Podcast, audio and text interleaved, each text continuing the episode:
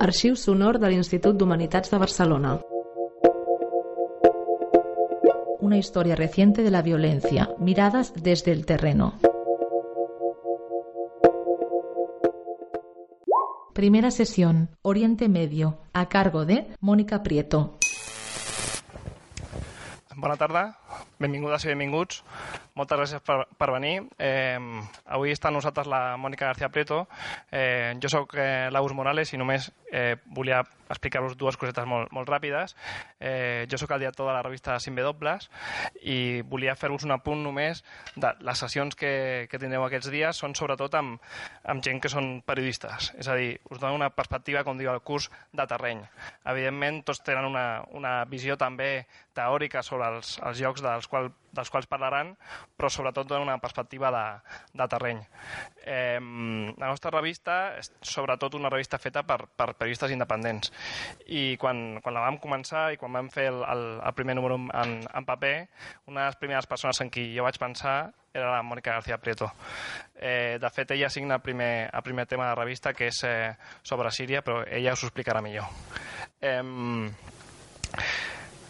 Eh, eh, la Mònica ha sigut eh, corresponsal durant més de 20 anys. Eh, ha estat a Roma, Moscou, Jerusalem, Beirut, Bangkok, etc etc. I ha cobert molts conflictes, Afganistan, Iraq, Síria, eh, Georgia, Georgia, Chechenia, Chiapas, etc. Eh, la seva classe estarà centrada en, en Orient Mitjà i jo ja destacaria sobretot el seu compromís periodístic però també amb els drets humans. Eh, crec que això eh, que li dona molta, molta, molta força a com escriu, a com, a com s'expressa, a com arriba la gent i crec que us agradarà molt la seva, la, la seva clase. Gracias, Agus. Eh, Este. Sí. Sí, ahora mismo lo se enciende. Creo. Ahí está. Ah, pero ahora no quiere encenderse. Oh, yes. Hola, buenas tardes. Buenas tardes a todos. Gracias, Agus, por la presentación. Y bueno, voy a presentarme en primer lugar. Eh, mi nombre es Mónica García Prieto, soy periodista. Desde hace más de dos décadas cubro política internacional, incluidos los conflictos armados, como ya os ha explicado Agus, para diversos medios españoles. Desde hace cinco años, casi siempre digitales. He sido corresponsal en Roma, estuve cuatro años en Moscú, donde tuve ocasión de cubrir la Segunda Guerra de Chechenia. Regresé a Madrid para convertirme en reportera del diario El Mundo, que me dio lo que me dio oportunidad para estrenarme profesionalmente en los Balcanes, también de seguir trabajando en el Cáucaso y de aproximarme por primera vez a los conflictos de Asia Central. A partir del 2002, y gracias al diario El Mundo, mi trabajo se centró en Oriente Próximo. Viví la invasión de Irak en Bagdad y cubrí intensamente los años de la post-invasión, la insurgencia y la posterior guerra civil en Irak. Comencé a viajar a Bagdad en 2002 y la última vez que lo hice fue en 2010. Fui corresponsal en Jerusalén y en Beirut durante nueve años. He pasado 12 cubriendo Oriente Próximo y desde hace dos estoy basada en Bangkok. A lo largo de mi carrera he tenido oportunidad de familiarizarme con lo, como- con lo que se conoce como terrorismo, pero sobre todo con la multitud de matices que rodean esa palabra. He cubierto muchos atentados y he entrevistado a personas que recurren a atentados para reivindicar su causa, sea cual sea. Y creo que es necesario recordar la definición del término que aporta la Real Academia de la Lengua y que procedo a leer. Terrorismo. Tres acepciones. La primera es dominación por el terror. La segunda es sucesión de actos de violencia ejecutados para infundir terror. Y la tercera es actuación criminal de bandas organizadas que reiteradamente y por lo común, de modo indiscriminado, pretende crear alarma social con fines políticos. Podemos resumir, pues, que el terrorismo es emplear la violencia, por lo general de forma indiscriminada, para infundir terror y dominar mediante el terror. Y eso es exactamente lo que he visto hacer a países como Estados Unidos, como Israel, como Rusia, como Arabia Saudí, como Irak, como Irán, como Siria y otros muchos, sobre todo en Oriente Próximo.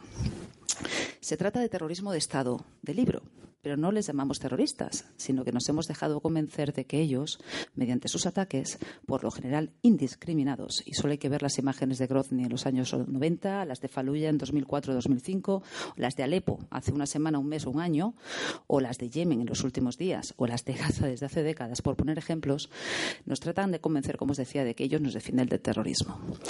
En realidad, son esos ataques, desde mi punto de vista, junto con la situación interna de los países y con el doble rasero de la mentalidad occidental que percibe los bombardeos de nuestros socios occidentales como legítimos y los ataques de quienes no son nuestros socios como terroristas, los que suman adeptos a los grupos armados y generan odio intercomunitario y rencor hacia los occidentales. El término se ha terminado politizando, ha dejado de ser neutral u objetivo. Terrorista ahora mismo es el contrario perdón, es el contrario, sea o no nuestro enemigo. Terrorista es el nuevo comunista. Para Estados Unidos, terroristas son aquellos a quienes bombardea con aviones no tripulados. Pero para los supervivientes de esos ataques, los únicos terroristas son quienes dispararon esa bomba y quienes dieron la orden de hacerlo. Ese maniqueísmo, el o estás con nosotros o estás con ellos, es aplicable a ambos bandos, puesto que ambos lo usan para movilizar a sus seguidores, ya sean combatientes armados o votantes que legitimen ataques mediante sus votos. Y ese doble rasero, sumado al colonialismo, a la protección de las dictaduras árabes y a la violencia, activa o pasiva, ejercida desde Occidente, es la que ha hecho crecer el número de grupos armados en Oriente Próximo y la que ha modificado sus tácticas de terror, casi siempre en respuesta a estrategias de terror empleadas por sus adversarios. Para entender esa evolución y el actual panorama de grupos armados y sus estrategias, debemos retroceder a los orígenes de la violencia reciente en Oriente Próximo, que yo creo que se puede dividir en tres grandes episodios y sus consecuencias. En la primera sería el acuerdo Sykes-Picot y las dictaduras árabes surgidas a su sombra. El segundo, del que voy a hablaros, es la Nakba o desastre, la ocupación de Palestina. Y el tercero, la invasión de Irak y el intento de aplicación de un nuevo orden regional. Sobre Sykes-Picot, además, quiero proyectar una serie de imágenes a ver, soy muy torpe eh, proyectando imágenes. En mis conferencias no suelo proyectar. Estas son una selección de fotografías mías y de fotografías históricas o fotografías de agencia. Pero bueno, me parece muy interesante. No tienen un, digamos, tienen un orden temporal respecto a lo que leo, pero bueno, es, algo indicativo. No, hace no tienen por qué, quiero decir, coordinar exactamente lo que estoy leyendo con, con las imágenes. Si luego queréis retomar alguna imagen o queréis explicación, solo me lo tenéis que decir cuando acabemos la charla. Pero bueno, pasamos a reproducir esto. El acuerdo Sykes-Picot en 1916 fue un acuerdo secreto entre Reino Unido y Francia para repartirse su influencia y el control sobre Oriente Próximo tras la caída del último califato islámico, el de Kemal Atatürk en Turquía, hasta que Abu Bakr al-Baghdadi declaró su propio califato en Mosul en 2014. Se considera que el acuerdo dio forma a la región del Medio Oriente o de Oriente Próximo.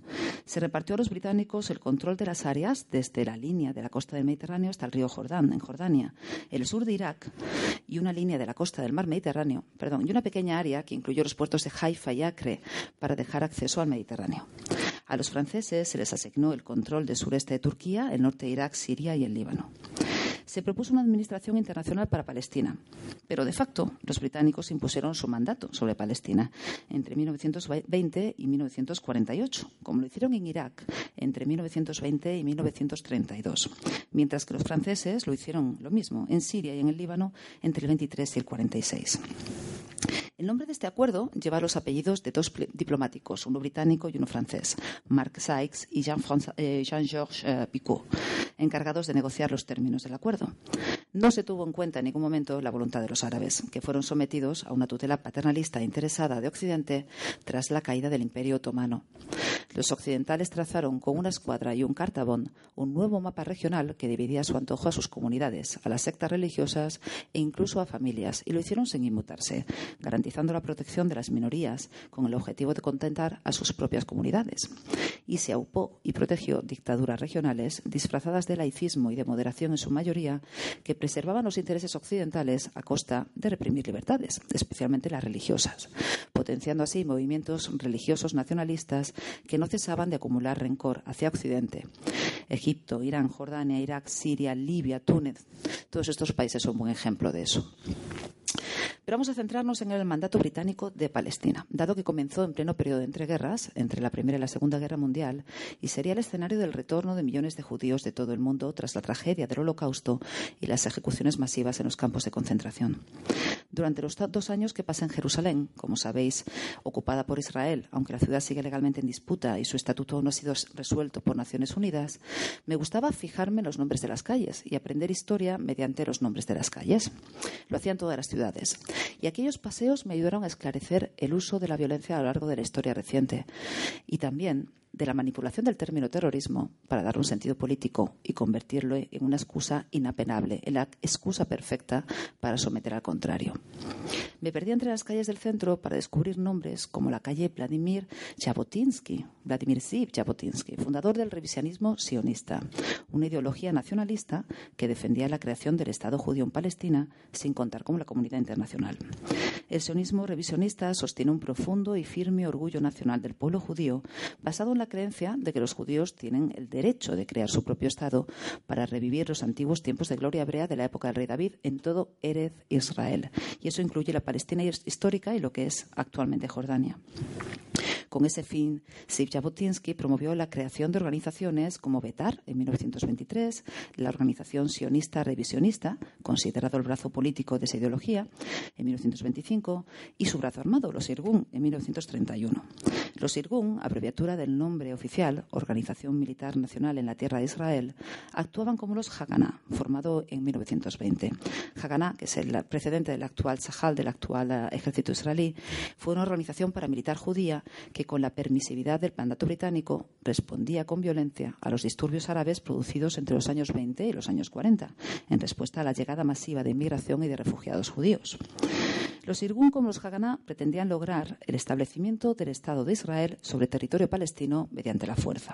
Solo que ellos lo consiguieron y el vencedor se aprovecha de que puede reescribir la historia para quitarse etiquetas que no le agradan. Esto ocurre ahora en Siria, ya llegaremos a ese punto. Tras la Segunda Guerra Mundial, cuando cientos de miles de supervivientes del Holocausto abandonaron Europa y viajaron a Israel, Haganah se alió con Irgun y con los disidentes del Lehi para atacar a los administradores británicos y a los árabes. Y empezaron por venganzas puntuales y actos aislados que se fueron incrementando ante las respuestas armadas de los árabes. Porque el terror, la violencia, siempre engendra más terror y más violencia. Voy a poneros algunos ejemplos de las estrategias para lograr la dominación de los palestinos y declarar el Estado judío, solamente para ver a qué os recuerdan. Los atentados, mira, el atentado del rey del Hotel Rey David, que es este edificio que podéis ver en la pantalla. Es una foto muy antigua, es una foto de, de, archivo. Entonces, el Hotel Rey David, que sigue en pie ahora, era la sede de la Comandancia Militar del Mandato Británico de Palestina y de la División de la Investigación Criminal Británica. Pues bien, colocaron explosivos en el sótano y los detonaron, matando en el acto a 92 personas. Vais a ver ahora cómo quedó. El Irgun justificó el ataque por el registro semanas atrás de la agencia judía, un registro de archivos. Por cierto, el líder del Irgun de entonces era Menachem Begin, que terminaría siendo primer ministro.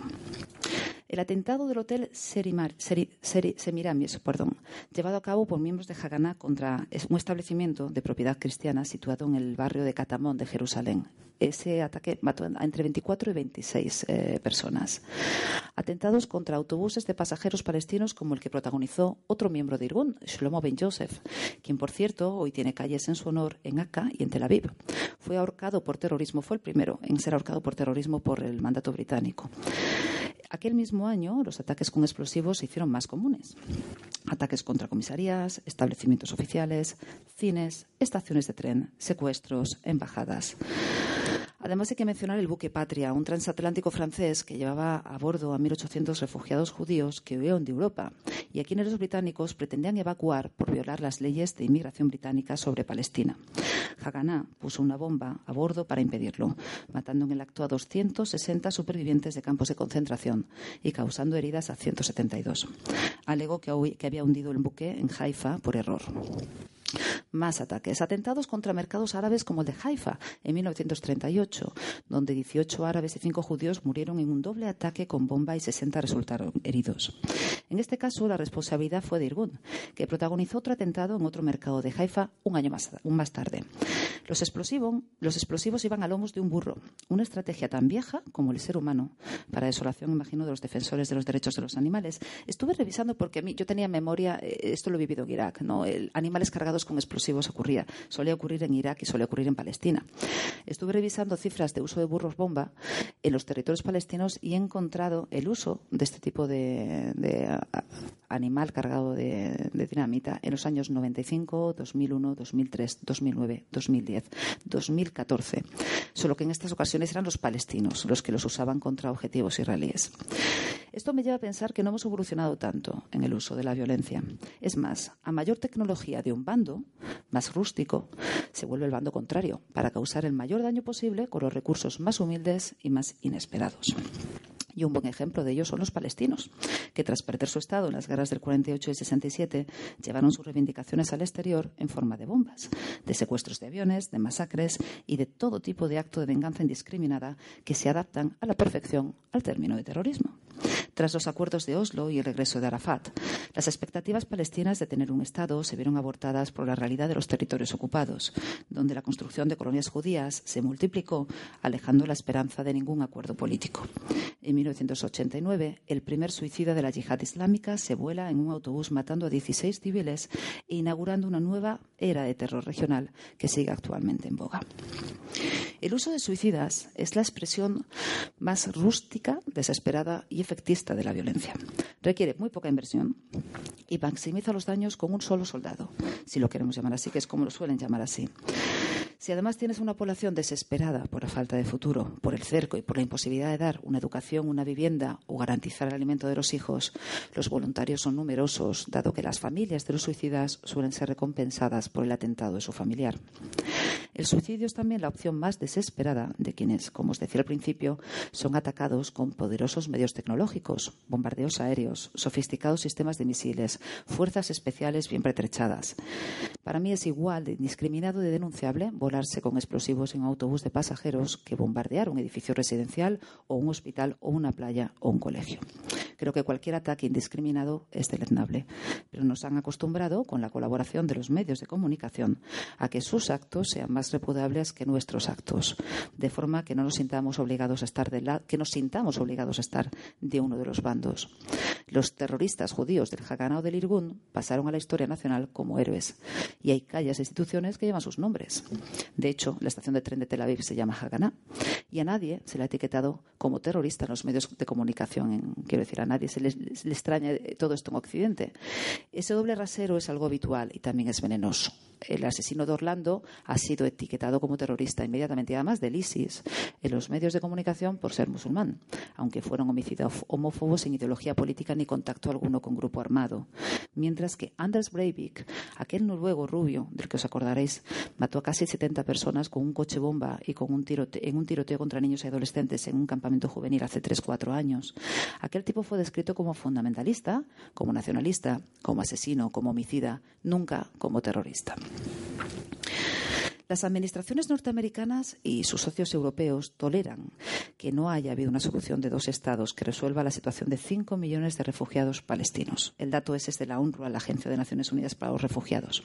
Como toleran que toda negociación y plan de paz se ha convertido en papel mojado y que, mientras tanto, la política de hechos consumados que aplica Israel se siga cobrando vidas palestinas. Cuando los palestinos recurren a la violencia en respuesta a esa otra forma de violencia, son tachados de terroristas, aunque muchas veces no se trata de ataques indiscriminados, sino de objetivos militares. Y ese es otro factor de odio en todo Oriente Próximo. El doble rasero internacional hacia la ocupación de Palestina es uno de los grandes rencores hacia Occidente, junto a la tutela que dividió la región a capricho de Francia y Gran Bretaña y la protección occidental a los sátrapas regionales, con quienes negociaban un buen precio por sus recursos naturales, al tiempo que hacían la vista gorda ante las violaciones de los derechos humanos.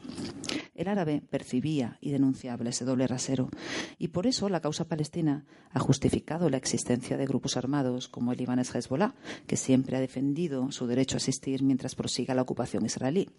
Pero ojo, Hezbollah no surge a raíz de la situación en las palestinas. Surge en los últimos años de la guerra civil libanesa como un grupo armado chi que defiende a su comunidad y que ataca al resto, sin más y que actualmente, gracias a su agenda iraní que le apoya y financia los gastos, ha logrado imponer un Estado dentro del Estado libanés, que no dentro de Palestina, y no tiene nada que ver. Y lo hizo con el respaldo de muchos árabes. Cuidado, Hezbollah al principio, cuando llega a la región, tenía el, apoyo mayoritario de la población árabe, libaneses y no libaneses, chiíes y suníes, hasta cristianos, unidos por el rencor hacia la ocupación israelí y la impunidad de los crímenes israelíes. Pero fue la invasión de Irak la que abrió la espita que dio origen a la actual situación. El actual puzzle de grupos armados que se fagocitan, se fraccionan y se multiplican y que han convertido toda una región en un avispero que cada vez pone su foco más en Occidente. Y aquí es cuando sigo, vamos a seguir con las imágenes. Estas son de la invasión de Irak. Las tomé cuando en el año 2003 durante la invasión norteamericana. El caso de Irak es el más paradigmático seguramente de la actual situación. Yo estaba en Bagdad el día que Colin Powell manipuló unas imágenes vía satélite ante el Consejo de, Seguridad de la ONU para hacernos creer que Irak disponía de armas de destrucción masiva y que colaboraba con Al Qaeda. Ninguno de esos extremos era cierto. Y todos en aquella sala de prensa que estaba atestada de gente intuíamos que las pruebas no eran lo bastante sólidas para justificar una intervención militar. Pero nunca le pasó factura. Es más, las mentiras alimentaron una coalición internacional de dispuestos, como la bautizó el entonces presidente George Bush, encantados de participar en una invasión ilegal. Y entre ellos estaba España.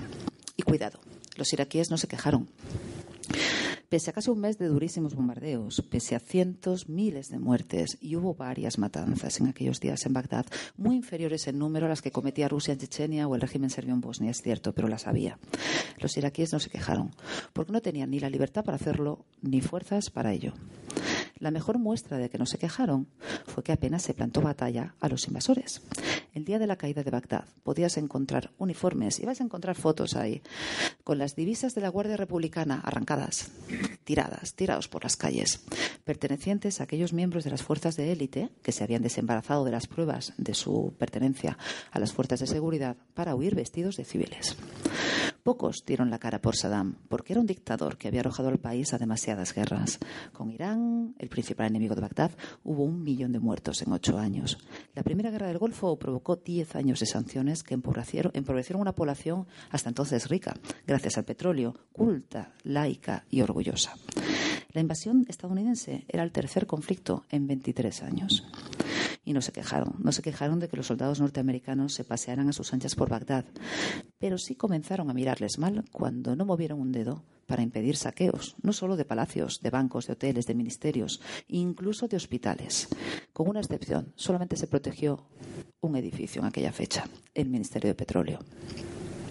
Nadie defendió el Museo Arqueológico de Bagdad de las hordas de ladrones que lo asaltaron, pese a la proximidad de los tanques norteamericanos.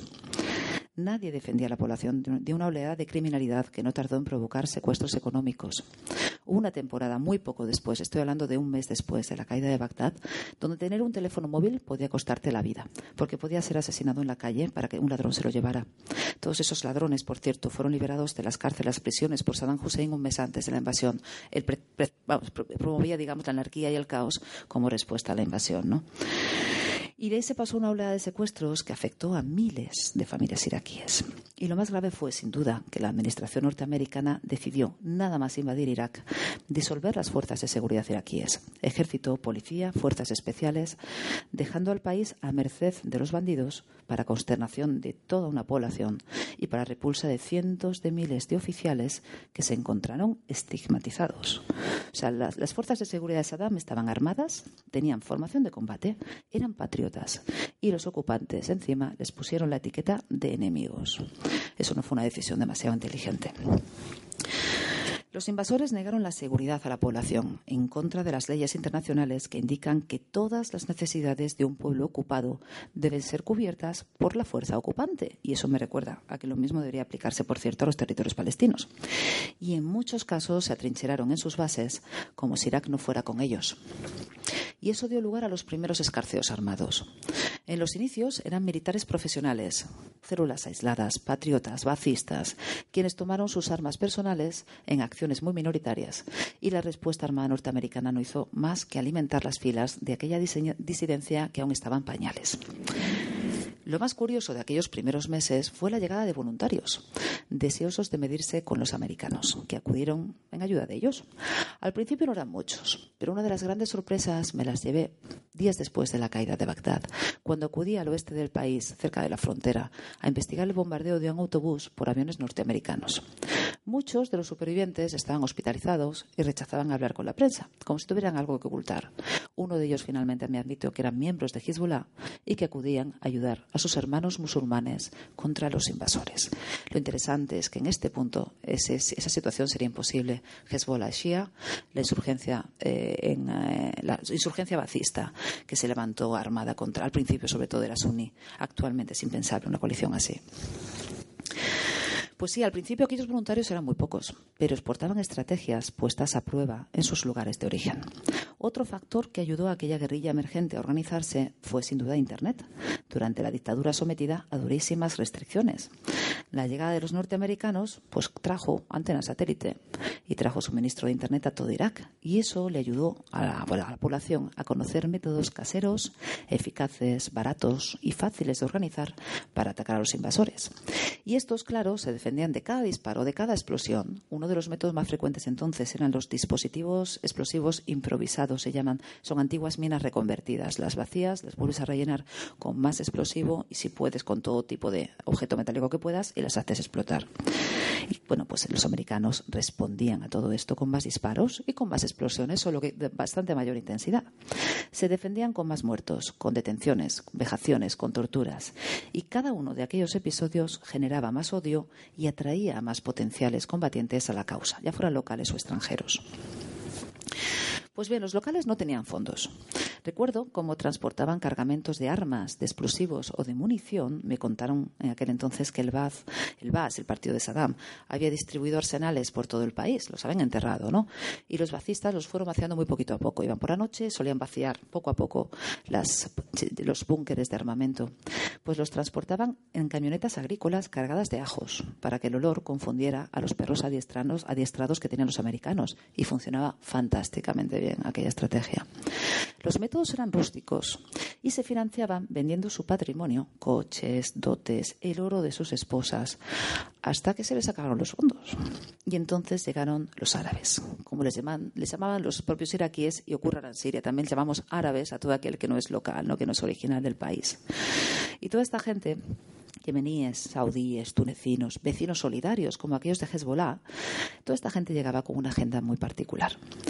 Os voy a poner un ejemplo. La agenda más particular seguramente fuera la de Abu Musa al-Sarkawi, el radical jordano que aspiraba a ser líder de Al-Qaeda en Irak, en la antigua Mesopotamia, para horror de Bin Laden y de su entonces número dos, al-Zawahiri, que ambos le consideraban un delincuente común con aspiraciones. Pero para sorpresa de todos lo consiguió. Y no solo eso, logró crear la organización que actualmente desafía a Occidente y que dinamitó los acuerdos Sykes-Picot el día que declaró su califato islámico en tierras iraquíes y sirias, haciéndose con el control de los puertos fronterizos y unificando el territorio repartido por, por Francia y por Gran Bretaña. Pero Sarkawi, el creador del Estado Islámico de Irak, tenía su propia agenda. Su enemigo no solamente eran los invasores, los norteamericanos, los británicos, los españoles, no. También eran los chiíes, a quien la ideología suní más radical, la wahhabí, considera apóstatas infieles y que además eran los más vulnerables del nuevo Irak, que los ocupantes, que disponían de bases, o hombres y armamento suficiente, eran más vulnerables en el nuevo Irak que los propios ocupantes, ¿no? que tenían armamento suficiente y sobre todo tenían bases donde guarecerse. Y esa fue otra de las grandes equivocaciones de los invasores. La nueva administración norteamericana en Irak aupó al poder a la comunidad religiosa negada y traumatizada por décadas de represión del régimen, permitiendo que ésta estigmatizara a la minoría suní. Y aquí entra el factor sectario. Lo que os hablaba antes, la diferencia entre chiíes y suníes, la fitna, división que se remonta al año 632, a la muerte del profeta Mahoma, y que derivó en una pugna por el liderazgo de los musulmanes. Los seguidores de las enseñanzas del profeta, sunna significa tradición, suní viene de la palabra sunna, designaron a los nuevos líderes entre los compañeros del profeta, mientras que los chiíes, shiíes, decidieron seguir a Ali, yerno de Mahoma, la palabra shi viene de Shiad al-Ali, partido de Ali, y decidieron venerar a sus descendientes. Bueno, pues desde entonces año 632, ambas sectas se han enfrentado en numerosos episodios históricos. Pero desde hacía décadas la convivencia era habitual en toda la región. Los suníes son mayoritarios. De los 1.500 millones de musulmanes que hay en el mundo, entre el 85 y el 90% son suníes. Solo un 10% son shias. Pero los shias son mayoría en Irán, en Irak y tienen una enorme presencia en el Líbano, además de en Bahrein, donde también son mayoría, excepción de lo que ya hablaré más tarde.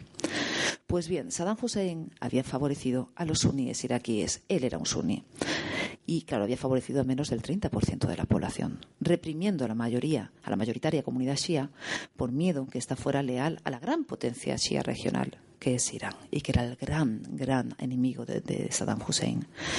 Los partidos que tomaron el poder tras el derrocamiento del, del, dictador suní de Saddam, como la Asamblea Suprema para la Revolución Islámica, regresaban del exilio iraní, donde habían encontrado refugio de la persecución de Bagdad, y llegaban formados, financiados, entrenados y aleccionados por Irán, y con ciertas ansias de revancha que derivaron en listas negras, listados de nombres de suníes a los que vetarán los trabajos y en muchos casos a los que asesinar. Y eso también alimentó las filas de la insurgencia. Cada partido chi organizó su propia milicia, con el beneplácito norteamericano. Al principio era una respuesta a la anarquía, al desgobierno. Después se justifica como una respuesta a la invasión norteamericana. En 2004 y 2005, los chiíes y los suníes combatían, cada uno con sus medios, juntos pero no revueltos, contra los ocupantes para exigir su partida. Y uno de los momentos clave tuvo lugar en la primavera del 2004. Los chiíes fueron movilizados por Muqtada al-Sadr, uno de los principales líderes chiíes, que ordenó a su milicia que tomara las ciudades con las armas. Y los suníes se movilizaron por el cerco de la ciudad de Faluya. Os sonará por las noticias recientes que dice el gobierno iraquí acaba de recuperar, dice, de la ciudad de Faluya de manos del Estado Islámico. Pues bien, el problema de Faluya ya tiene 12 años y explica muchas cosas sobre terrorismo y sobre grupos armados. El cerco de 2004 comenzó tras un ataque contra un vehículo de mercenarios occidentales. Yo estaba en Bagdad en aquel entonces. Los cadáveres, a ver, aquellos mercenarios pasaban a toda velocidad con un todoterreno muy visible, con antenas satélite en el techo. Fallujah era un lugar, quiero decir, cuna de la insurgencia duraron bastante poco, les atacaron, fue un asalto con RPG y, fusil Kalashnikov y realmente fue, no, creo que sufrieran mucho, realmente fue bastante rápido todo. El problema fue el ensañamiento con los cadáveres. La población, y además fueron grupos en los que participaron críos, se ensañaron, los cadáveres fueron desmembrados por la multitud que celebró sus muertes y colgó los restos humanos de un puente, el puente, gran puente verde que, cubre, que atraviesa Faluya. Y sí, Estados Unidos cercó la ciudad, entonces de casi 100.000 habitantes, y comenzó a bombardear por tierra y por aire, asegurando que la ciudad estaba llena de terroristas, que es lo mismo que dice ahora Bashar con, con Siria, ¿no? Faluya es una ciudad suní orgullosa, donde la insurgencia suní, como os digo, era muy activa y organizaba muchos ataques. Zarcago y los suyos, la gente que luego sería Al-Qaeda o que sería el Estado Islámico, efectivamente habían aprovechado para meterse dentro de la ciudad con la excusa de ayudar a sus hermanos suníes. Estaban dentro, como lo estaban decenas de miles de mujeres, hombres, niños y ancianos que no comulgaban con la violencia. Los camiones de ayuda humanitaria que partieron de mezquitas, suníes y chiíes, de Bagdad, eran devueltos por los soldados norteamericanos antes de que pudieran romper el cerco. La ciudad carecía de agua potable, de electricidad y de alimentos. Y luego se empezó a bombardear de una manera bastante salvaje. Yo logré entrar al final, el último día de cerco, y entonces la destrucción era masiva. Los campos de fútbol, había fotos antes, habían sido transformados en cementerio. El castigo colectivo de Estados Unidos, que tachaba a los habitantes de Faluya de terroristas, incluyó el uso de armas químicas, como denunciamos entonces y como se demostraría posteriormente. Pero para la memoria colectiva, los terroristas fueron los milicianos suníes que defendían la ciudad. Y recordamos que todo pueblo invadido, según la legislación internacional, tiene derecho a empuñar las armas para defenderse. Pues bien, esa colaboración, o al menos aquella connivencia entre insurgentes shias y suníes de Irak, se extendió en el tiempo hasta que los atentados de Zarqawi, que terminaría siendo, como decía, el fundador del Estado Islámico de Irak y el precursor del actual Estado Islámico, pues esos atentados cambiaron de, tornas. Es curioso recordar que la victoria de los iraquíes sobre Faluya, porque los americanos se terminaron retirando tras un mes de bombardeos para tomarse la revancha un año después, consagró a Zarqawi como el defensor de los suníes de Irak y convirtió su movimiento, convirtió su movimiento en lo que es hoy en día. Incluso Bin Laden le dio la categoría de rama de Al-Qaeda en Irak, a raíz de Faluya, de su éxito, entre comillas, en Faluya. Pero a partir de aquel momento algo ocurrió. Los atentados contra zonas chiíes comenzaron a multiplicarse, cada vez más brutales. La celebración de la Shura, una importante festividad religiosa chií prohibida por la dictadura suní de Saddam y recién recuperada entonces, fue objetivo de los ataques que teñieron en sangre las peregrinaciones. Meses después, los atentados de los extremistas de Al-Qaeda contra los chiíes dieron la vuelta completamente a la situación, en un regalo que Estados Unidos y sus socios nunca podrán agradecer lo suficiente. Cada atentado en un mercado o procesión chií generaba una represalia, una represalia armada en un barrio suní. Los escuadrones de la muerte empezaron a extenderse y a detener, torturar y ejecutar de forma sumaria a cualquiera de la secta contraria. Los bombardeos entre barrios no tardaron en comenzar. La limpieza sectaria cambió la composición de las ciudades y de los barrios, y las milicias, suníes y chiíes, asumieron las funciones de las fuerzas de seguridad, que os recuerdo que no existían en aquel momento cada una en su barrio. A finales del 2005, los soldados norteamericanos, recuerdo que asaltaron una comisaría, encontraron en su interior a 168 presos en condiciones terroríficas, insalubres. Se trataba de una prisión no oficial del Directorio de Investigaciones Especiales, donde las brigadas Badr, que es el brazo armado del principal partido político chií, secuestraban, torturaban y asesinaban a presos por ser suníes. Estados Unidos lo tapó tras la investigación rutinaria por miedo a dañar la reputación de su gestión y la de sus socios en Irak, aunque su reputación ya venía dañada de, de fábrica, sobre todo tras lo que ocurrió en Abu Ghraib, que me imagino que ya recordáis. Llegó un momento en que faltaba incluso agua potable en Bagdad, porque las plantas potabilizadoras se atascaban con los cadáveres arrojados a las canalizaciones. Las calles vivían un continuo toque de queda. Empezaba a las 3 de la tarde el toque de queda.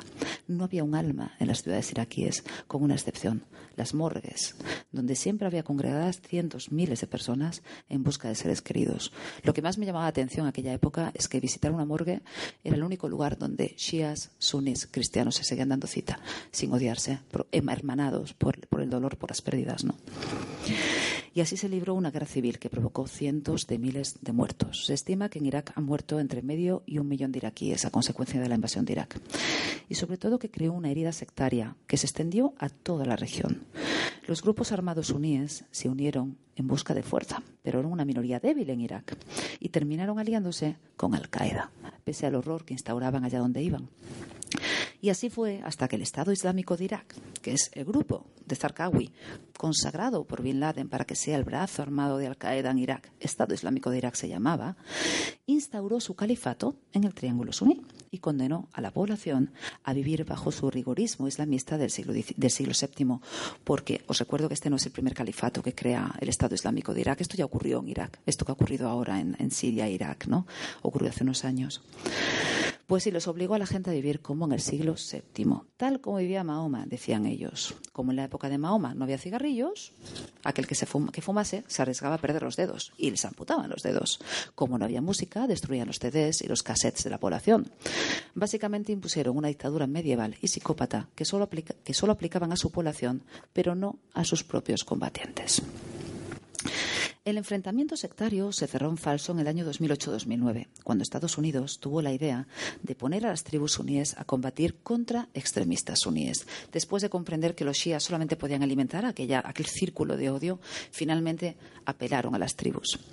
El experimento se llamó Sahwat, amanecer, despertar en árabe, y consistía en reclutar, entrenar y pagar a suníes para combatir contra Al-Qaeda. Y funcionó. El califato cayó bajo las armas de las tribus suníes opuestas al Estado Islámico, aunque con un alto precio en vidas. Pero no era el final de la historia. En 2010, cuando los estadounidenses se retiraron, el gobierno chií, que siempre había estado en contra, del Sawat, o del disolvió la institución. De los 100.000 combatientes suníes en todo el país reclutados por Estados Unidos en contra de Al Qaeda, casi 85.000 se quedaron en la calle, sin salario marcados como colaboracionistas del gobierno chií que les dio la posibilidad de, que les negó la posibilidad de incorporarse a las fuerzas de seguridad y por tanto convertidos en un objetivo militar del contrario. Y ese fue uno de los motivos que permitió el regreso del extremismo a Irak. Las acciones del Estado Islámico de Irak contra su población, la represión y la violencia contra civiles, tendría que haber sido su mejor carta de presentación para volver a la gente en contra. Yo misma esperaba que los iraquíes, después de la era de terror que implantó Al-Qaeda, nunca más volvieran a acoger a combatientes extranjeros, que desconfiaran de los movimientos extremistas que llegaban ofreciendo ayuda. Pero fijaos bien en qué ocurrió a continuación. Cuando remitió la violencia de la guerra civil, Irak se quedó con el status quo político que tenía. Un gobierno y un parlamento chií compuestos por grupos políticos con milicias propias y con la impunidad suficiente para seguir vengándose por los años anteriores. Como os digo, las fuerzas de seguridad estaban infiltradas por milicias chiíes y se daban muchos casos de venganza sectaria. Como lo habrían. Cuidado, o sea, a que detenciones sin cargos, torturas, esto lo habrían hecho los suníes si fueran la mayoría, no me cabe la menor duda. Aquí se trata de quién gana y quién pierde. La cuestión es que, por circunstancias, eran los chiíes los que oprimían y los suníes se volvieron a sublevar, pero esta vez lo hicieron pacíficamente. ¿Por qué? Estamos en otro contexto histórico y estamos en el año 2011 y ya había precedentes de movilizaciones pacíficas que estaban consiguiendo cosas, con lo cual los suníes deciden probar por la vía pacífica. Pero me permitiréis que vuelva a Faluya por un momento. 2011-2012. Primaveras árabes estallan en toda la región. El foco se pone en Túnez, en Egipto, en Libia, en Siria, en Bahrein y en Yemen, aunque estos últimos con bastante menor intensidad de la que hubiéramos debido prestar seguramente. Y yo empecé a leer información sobre una revuelta similar en Irak manifestaciones multitudinarias en ciudades suníes como Faluya, precisamente, Ramadi o Mosul, los principales focos suníes de Irak, donde se exigía la liberación de presos políticos, especialmente mujeres y menores de edad, el final de las torturas en prisión, que es uno de los grandes cánceres de todo Oriente Próximo, no solamente de Irak, y el final de la marginación política de los suníes. La respuesta del Ejecutivo, entonces liderado por el chií Nuri al-Maliki, fue enviar helicópteros artillados y bombardear a los manifestantes, a los que tachó de terroristas. Suníes igual a terroristas. Una ecuación que también funciona en el extremo opuesto cuando la emplea, por ejemplo, Arabia Saudí o Bahrein en referencia a sus comunidades chiíes, a las que también llaman terroristas porque también se han revelado, aunque no casi no llegue información de todo esto. El gobierno de Bagdad, pues, les reprimió con cercos de alimentos, cortó las salidas y las entradas, eh, comenzó a arrestar de forma masiva a los manifestantes y les estigmatizó por ser suníes. Y nadie alzó la voz, ni siquiera salió en las noticias, con una sola excepción. Alguien escuchó. El Estado Islámico de Irak y sus socios bacistas del Naqshbandi, un grupo armado suní minoritario que ya formó parte de la gestación del ISIS y que tiene una extraordinaria relevancia en el contexto. Es complicado de explicar. Son bacistas. Realmente es el antiguo vicepresidente de, Saddam Hussein, el, el, jefe de Naqshband ahora mismo. La importancia que tienen radican en que tienen la estrategia y el arsenal eran fuerzas especiales de, las, ah, de la Fuerza de Seguridad de iraquíes, nunca se desarmaron y siempre han tenido una doble agenda. Han colaborado siempre con los islamistas del Estado Islámico de Irak, aunque es algo que no se suele confesar abiertamente porque se supone que son laicos. Pero bueno, en el contexto de Oriente Próximo, laicismo, religión, etcétera, todo se difumina a favor de un solo interés, ¿no? Pues el caso es que el Estado Islámico llega a Faluya y se aprovechan de la represión para volver a tejer una red de confianza entre la población. Y la población, una vez más, desesperada, abandonada, torturada, machacada, bombardeada por su gobierno y negada desde el exterior, donde ni siquiera salen noticias de qué está ocurriendo en Faluya, dice, bien, pues si es esta la gente que viene a ayudar, pues que me ayude. Por supuesto, enorme error, pero en cualquier caso, en enero del 2014, el Estado Islámico de Irak declara otro califato en Faluya, cosa que tampoco trascendió, me temo. De ahí que cuando dos años después el ISIS, la versión actual, de la versión siria de este ISIS iraquí, de lo que os estoy hablando, declaró un califato y tomó ciudades como Mosul para sumar la Faluya, que ya la tenía, sin que el gobierno de Bagdad, por cierto, hiciera nada para intentar recuperarla, nadie opuso resistencia. Entre la población nadie opuso resistencia a la entrada del Estado Islámico de Irak. A ojos de los suníes no había mayores terroristas que el gobierno que les bombardeaba, les escatimaba alimentos y medicinas y les hacía desaparecer en las cárceles. Me consta que muchos se alegraron del cambio con la esperanza de que su calidad de vida aumentara mínimamente, lo cual habla mucho de la desesperación de una población. Esa fue la clave de la remontada del Estado Islámico de Irak. el hecho de que, al contrario, el gobierno legítimo de Irak se había comportado de forma más despiadada de lo que lo hizo la propia Al-Qaeda. Y lo más triste es que no hemos aprendido los errores. Faluya, que ha pasado por seis meses sin alimentos ni agua potable, ha sido asaltada por tropas iraquíes ayudadas por milicias chiíes. Ha habido casos de detenciones sin cargo. Han fusilado a varones que huían. Se ha torturado a muchos. He visto fotos, he hablado con protagonistas que, que huían que huían como civiles, es decir, que pretendían sobrevivir al cerco y se han encontrado torturados por las fuerzas por el mero hecho de ser suníes. Así que lo que la comunidad suní de Irak percibe no es la liberación de Faluya, sino la conquista de una ciudad suní a manos de chiíes. Para ellos, una vez más, los terroristas no son los miembros del Estado Islámico de Irak, sino los milicianos de Bagdad. Incluso aunque el Estado Islámico ha actuado de forma deleznable, reteniendo los pocos alimentos que entraban en la villa, mientras la población cocía hierba y cazaba pájaros para sobrevivir, la gente no ha conseguido rebelarse contra ellos. En Irak, hoy por hoy, se puede diferenciar entre decenas de milicias chiíes que actúan en coordinación con los partidos políticos en el poder. Las enumeraría, me parece bastante. Si alguno tenéis interés, luego les puedo ofrecer incluso listados de quién está actuando allí. Eh, la mayoría de las uh, milicias chiíes se han asociado bajo el nombre de Al-Shahid al-Shabi, la agrupación popular, y actúan de forma conjunta. Hay otras muchas que actúan bajo el paraguas de su partido político. Y de otro lado está un número limitado de milicias suníes que combaten por intereses suníes del cual el Estado Islámico es el mayor, el más poderoso y en muchas zonas el único que está presente. Los grupos suníes más importantes, pues actualmente son el Estado Islámico de Irán, de Irak, perdón, la Orden de los Naqshbandi, que están, como os decía, liderados por el antiguo vicepresidente Isat Ibrahim al-Duri, y el Ejército Islámico de Irak, que no se debe confundir con el Estado Islámico de Irak. Pero vamos, por lo que me cuentan fuentes iraquíes, casi todos estos grupos están inactivos, con la excepción del Estado Islámico de Irak, que es el último, el único que está combatiendo para, para acaparar poder. No se trata solo de una lucha por el poder económico político, se trata de una lucha sectaria, religiosa, de algo más enraizado y de un problema que solo podría hallar solución con una eventual partición del país, imagino, o con un proceso de reconciliación que termine integrando en las fuerzas de seguridad a todos los milicianos, sean de la secta que sea. En este momento, intentar pacificar Irak, como se está haciendo, por la fuerza y sin contar con la comunidad suní, es completamente imposible. Para pasar al escenario sirio, que es el último salto que vamos a dar, hay un detalle que hay que tener en cuenta, hay muchos detalles que hay que tener en cuenta. ¿Cómo entraban todos los voluntarios de los que os he hablado anteriormente en Irak? Lo hacían a través de Siria, una dictadura con un fabuloso servicio de espionaje al que no se le escapaba ni una aguja por sus fronteras. Os pondré un par de ejemplos. En uno de los primeros viajes que hice a Siria, 2000, principios del, siglo XXI, 2002, 2003, el entonces ministro de Exteriores, a quien conocía personalmente porque fue embajador en Madrid, me recomendó alojarme en un hotel determinado de, Bagdad, de Damasco. La segunda vez que fui, yo no avisé al ministro de mi visita, pero sí acudí al mismo hotel sin avisar y sin reservar, porque al fin y al cabo se tardaba menos de dos horas por carretera en llegar desde, desde Beirut, que es donde yo, de, de, donde yo vivía, y bueno, porque consideré que podía avisar una vez sobre el terreno, podía ya decir dónde estaba, ¿no? Era un hotel práctico, estaba bien situado, dije, bueno, pues voy a este hotel y ya está. Bueno, pues alguien me había reservado la misma habitación que había tenido antes. Y me esperaba un ramo de flores con una tarjeta del ministro, que me recriminaba no haberle notificado mi viaje. Eso dos horas después de atravesar la frontera, desde donde imagino se avisó al Ministerio de Información.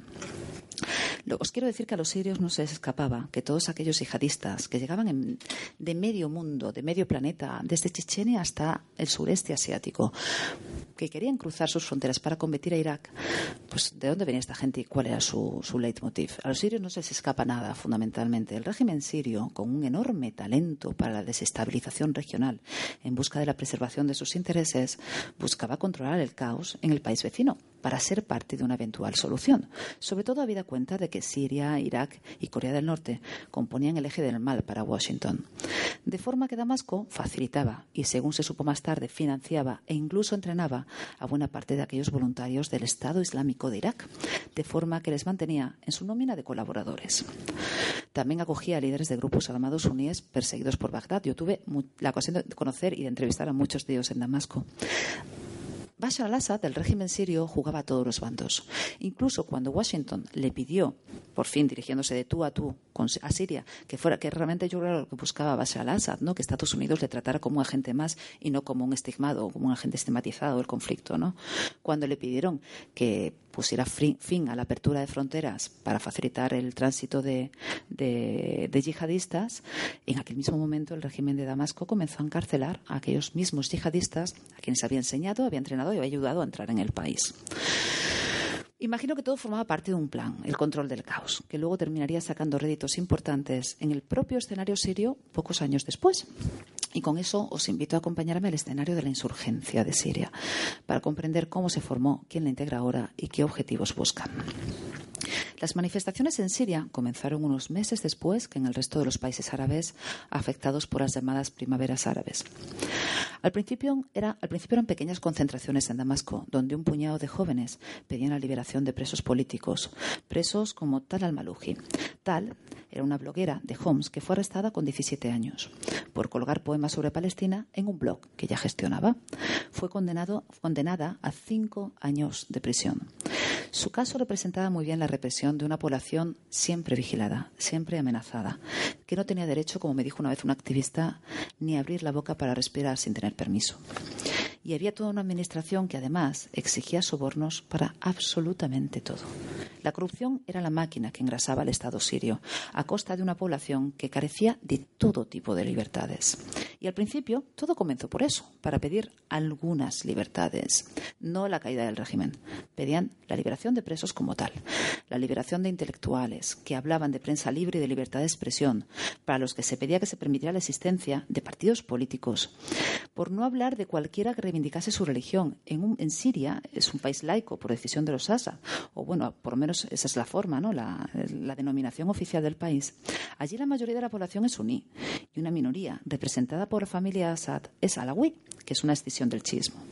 Desde que en los años 80 otra revolución similar fuera acaparada por los hermanos musulmanes, el régimen tenía un control extraordinario sobre los islamistas y encarcelaba a cualquier sospechoso de militancia con la hermandad o, quiero decir, con islamismo. He encontrado muchos casos de gente que estuvo 10, 15 años en prisión por sospechas de militar, cuando realmente en, los hermanos musulmanes, cuando además era gente muy joven, universitarios, que me decían es que en aquel momento yo era ateo y tal. Entonces, claro, para mí fue un shock.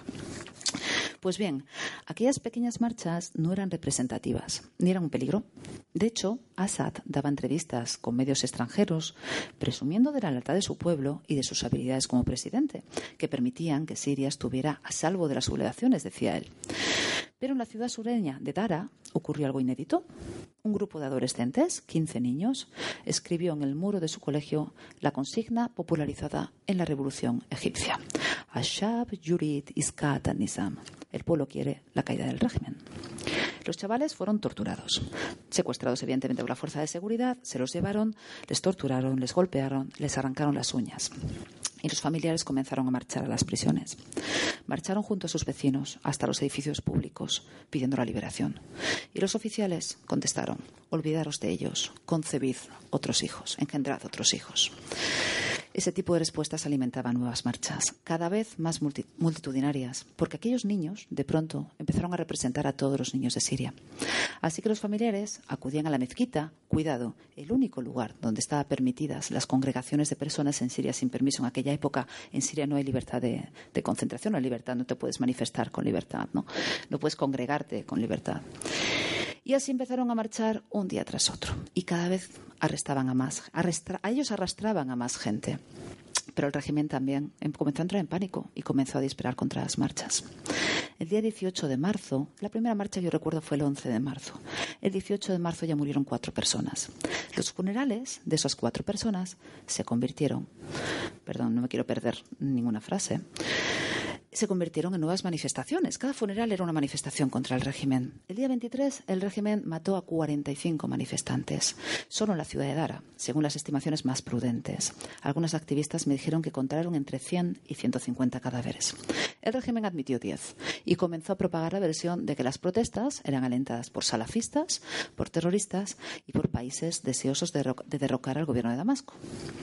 El hecho de que las manifestaciones surgieran de las mezquitas les venía de perlas para acusar de extremismo religioso, pero la religión no era un factor en aquel instante. De hecho, no lo fue hasta ser exacerbado por el régimen sirio, que supo modelar la oposición a su medida de forma que pudiera justificar ante los ojos occidentales la brutal represión con un argumento que suele funcionar muy bien. No combatimos a civiles, sino a terroristas. Oye, si le funciona a Rusia en Chechenia, a Israel en Gaza, a Estados Unidos en Pakistán o Afganistán, ¿por qué no le va a funcionar a Damasco? Yo nunca vi armas en las manifestaciones, pero sí vi una represión salvaje, indiscriminada y feroz, que solo podía estar destinada a generar odio.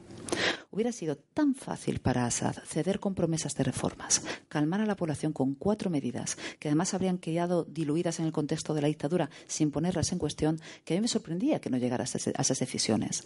Y además hubiera quedado como un héroe si hubiera liberado unos cuantos presos políticos y hubiera anunciado una campaña anticorrupción o una ley de partidos, pero optó por llamar a la población ratas terroristas y por bombardearles por tierra y aire. Al principio, los soldados que disparaban contra sus vecinos no sabían contra quién combatían. Pero pocos meses después comenzaron a sospechar del discurso oficial porque no habían armas entre los manifestantes y porque quienes se negaban a participar, cuidado en la represión, era ejecutado o era detenido, también entre los propios soldados. Y empezaron a desertar con lo opuesto, con su arma reglamentaria y poco más. Encontré a los primeros desertores en el Líbano en julio del 2011. Un grupo de jóvenes que esperaba la ocasión para regresar y decían que para proteger a la población, pero no sabían bien cómo hacerlo. Eran pocos y no estaban bien organizados. Ese número crecía exponencialmente a medida que crecía la represión y finalmente se hicieron fuertes en pequeñas plazas, como en Baba Amar, en Homs, o como en Javasawiya, que está en el norte en Idlib. Yo llegué a Baba Amar, ese barrio de Homs liberado entre comillas, por los desertores que acaban de formar el Ejército Libre de Siria en diciembre del 2011. El régimen había excavado una zanja de un metro de profundidad en todo el perímetro del barrio para evitar que se aprovisionaran, porque los castigos colectivos son automáticos cuando un barrio se revela. El régimen ya estaba bombardeando el barrio había dispuesto francotiradores en los edificios oficiales que solían barrer avenidas enteras con los fusiles de asalto y os aseguro que no distinguían entre civiles y desertores. Era imposible hacerlo. Se disparaba quien se movía. Allí la autoridad era un grupo de desertores con pocos recursos, pero muchos principios, que explicaban sus motivos. Nuestro gobierno nos está matando por pedir libertades, nosotros no nos enrolamos en el ejército para esto, sino para combatir Israel, me decían. ¿Y has visto alguna vez a nuestro gobierno enfrentarse a Israel? Porque no lo ha hecho nunca. Eso me dio mucho que pensar. Yo que tengo otra imagen también del, gobierno de, Bashar al-Assad en cuanto a la, política sobre Palestina y sobre Israel. Pues bien, a los dos días de mi llegada comenzó un intento de doblegar la resistencia del barrio para permitir la entrada del ejército sirio. Fue una semana de bombardeos salvajes que dejó un saldo de un centenar de muertos. Y nada pasó. Nadie condenó en el exterior. Los manifestantes, los civiles, me insistían en que necesitaban ayuda pero no quería una intervención militar como la que destrozó Irak. Y eso lo decían muchos. Sabemos muy bien lo que ha pasado en Irak. No queremos aquí botas militares. Querían una zona de exclusión aérea que permitiera a los civiles escapar a una zona segura. Y querían pasajes seguros. Que algo impidiera que les bombardearan en la ruta hacia una zona segura de manera que los desertores y el régimen se pudieran enfrentar. Es decir, dos bandos armados que se enfrenten entre ellos dejando a los civiles al margen. Pues no, nadie les ayudó. Los sirios, cultos, instruidos, dignos, un país cuidado de, acogida, que ha acogido históricamente a refugiados, ¿eh? que creían en Europa y en los valores europeos, se fueron decepcionando progresivamente a medida que el clamoroso silencio internacional uh, se, traducía en un apoyo implícito al régimen. Oh, Dios mío, veo que me falta un folio. Así que voy a pasar a abrir. Olvidaros de esto. No miréis por acá mientras os sigo contando. Nadie les ayudó, como os digo. No, Vamos a matizar esa afirmación. Si hubo alguien que ayudó. Tras la caída de Baba Amer, en ese mismo barrio, en marzo del 2011, comenzaron a llegar unos señores de fuera que sí querían ayudar. Venían de Túnez, venían de Libia, de Arabia Saudí, venían de Irak. Eran esos mismos generosos voluntarios que habían acudido a Irak a ayudar a la insurgencia contra los invasores. Y en Siria, como en Irak, no se trataba de puro altruismo, como os podéis imaginar. Venían con una agenda debajo del brazo. La caída de Baba Amar extendió la lucha armada a todo el país, de norte a sur y de este a oeste. Empezaron a llegar donaciones, muchas de sirios exiliados que querían ayudar a la revuelta, pero otras muchas de jeques del Golfo interesados en jugar un papel en la Siria armada. En un momento dado, entre 2012 y 2013, tener una milicia a sueldo en Siria era para los millonarios del Golfo como tener un coche nuevo. O sea, yo recuerdo que había financia, se financiaban milicias para que llevaran tu nombre, el nombre del príncipe tal de Emiratos o de Arabia o de Qatar, ¿no? Para ser alguien, digamos que tienes que tener una milicia en Siria. Y muchas veces lleva, como os digo, el nombre del donante para mayor escarnio de los combatientes. Pero la financiación conlleva favores, deudas de sangre. Y la oposición armada siria no veía más allá de sus propias necesidades. Se habían arruinado por su causa y seguían necesitando armas y munición todos aquellos desertores que habían conocido bien afeitados comenzaron a dejarse la barba y afeitarse el bigote. Aquellos que antes me daban la mano comenzaron a poner distancias cuando hablaban conmigo, casi incómodos por la presencia de una mujer. Y cuando les preguntaba por su cambio de aspecto, me decían, bueno, somos musulmanes, no está mal hacerlo, porque es nuestra tradición, al sunna la tradición. Pero en realidad era un movimiento destinado a atraer más donantes. La estética reportaba dinero, reportaba financiación exterior. Lo mismo que los vídeos que se grababan con bandanas con la declaración de fe islámica, ir citando suras del Corán. Porque aquellas donaciones, como os digo, llegaban de Qatar, de Turquía, de Emiratos Árabes, de Arabia Saudí, el único país del mundo gobernado, por cierto, por una dictadura wahabí. Y voy a hablaros un minuto de wahabismo mientras consigo hablar. El último fue lo que me falta, me vais a matar, queda fatal, pero no sé qué ha pasado. Voy a tener que conectar un momento.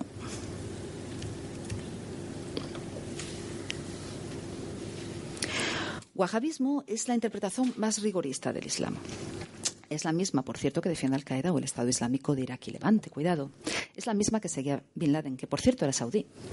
Pero claro, como Arabia Saudí tiene petróleo y es socio occidente, no es terrorista, aunque bombardee países como Yemen, aunque ejecute decapitando a presos de conciencia, o aunque 15 de los 19 terroristas suicidas del 11S fueran saudíes.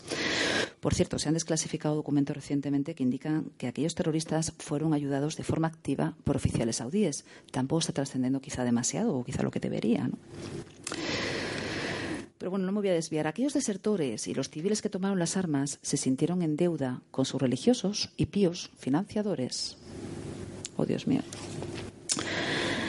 Y pues se sintieron en deuda con ellos y se dejaron barba, como os decía, y luego llegaron las escarcelaciones. Cada vez que Damasco anunciaba una amnistía, acogida con gran alborozo por la comunidad internacional, en lugar de liberar a presos políticos, liberaba a extremistas religiosos.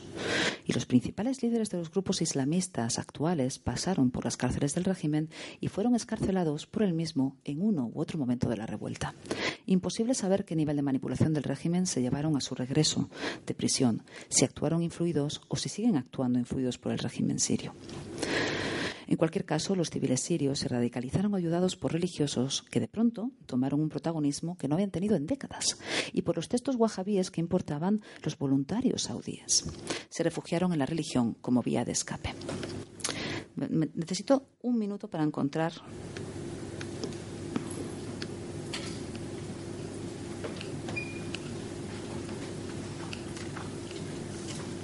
aunque creo que lo voy a encontrar mejor en mi teléfono.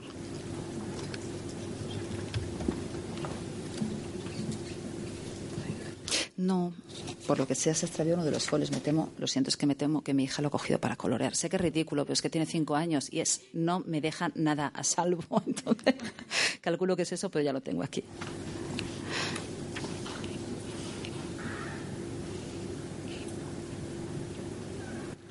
Pues sí, se refugiaron en la religión como vía de escape, como os decía, ante la desesperanza de sentirse solos en el mundo. Solo confiaban en Dios. Esto lo escuché muchísimo. Y el Estado Islámico de Irak aprovechó aquel contexto de, anarquía y de auge de religión para enviar en el 2012, procedente de Irak, una delegación con el encargo de fomentar, de formar un movimiento sirio, decían, puramente sirio, que capitalizase el descontento que había, esa, rebelión contra el régimen, la lucha armada, ayudase a derrocar el régimen y, en última instancia, impusiera califato islámico. Pero no le salió bien. Aquellos milicianos sirios del ejército del Estado Islámico de Irak que acudieron a Siria, hoy empezaron a funcionar bien, comenzaron a reclutar a hombres armados y a trabajar con notable eficacia a la hora de ganarse la confianza de sus conciudadanos, hasta convertirse en una entidad independiente de su matriz. Se hicieron llamar el Frente Nusra, Jobhat al-Nusra, combatían de forma aguerrida y no buscaban problemas con otros grupos armados y mucho menos con los ciudadanos. Cuando el Estado Islámico de Irak les pidió que regresaran a la casa, que se unieran en un solo bloque para llamarse el Estado Islámico de Irak y Levante, al-Nusra dijo que no. El, Estado Islámico rechaza, el Frente Nusra, entonces liderado por Abu Muhammad al-Golani, que sigue siendo el actual líder del Frente, rechaza la propuesta. Incluso Al-Qaeda intervino en la disputa, pidiendo a ambos grupos que trabajasen en común. Pero ante las diferencias entre ambos, al-Zawahiri decidió dar su apoyo al frente, al frente al-Nusra, que desde entonces está asociado con Al-Qaeda, digamos que es el brazo armado de Al-Qaeda en, en, Siria. ¿no? A partir de entonces, el liderazgo del Estado Islámico de Irak decidió cambiar sus objetivos y ampliar su zona de trabajo a Siria, donde, claro, la anarquía fomenta el trabajo de toda esta gente. Irak estaba mucho más controlado, había, tenía una porción de territorio nula, prácticamente nula, una capacidad operativa muy pequeña y de pronto está el vecino sirio en una anarquía, en un estado de anarquía constante y, considerable y con muchos combatientes armados a los que se puede pagar, a los que se puede financiar. Eso es un gran terreno abonado para, para gente como el ISIS. Y a partir de entonces, el liderazgo del Estado Islámico en Irak decide cambiar sus objetivos, ampliar la zona de trabajo a Siria, como os digo, y extender sus tentáculos en la sociedad. ¿Cómo lo hacían? muy poco a poco. Mirad, esto fue escrito por el principal estratega del ISIS, un bacista era aquí. Cuando se hablaba antes de, la Liga de los Naqshbandi, de estos bacistas liderados por Isat Ibrahim al-Duri, antiguo vicepresidente de Saddam, toda esta gente es bacista, no es islamista radical. Todo esto ha venido con el tiempo. Por ejemplo, Haji Bakr, que es este bacista iraquí de lo que os estoy hablando ahora, era un tipo que se tuvo que alejar de las reuniones del alto mando del ISIS porque estaba, no llevaba barba y le gustaba beber whisky, lo cual estaba bastante mal visto, por lo visto, en el Estado Islámico de Irak.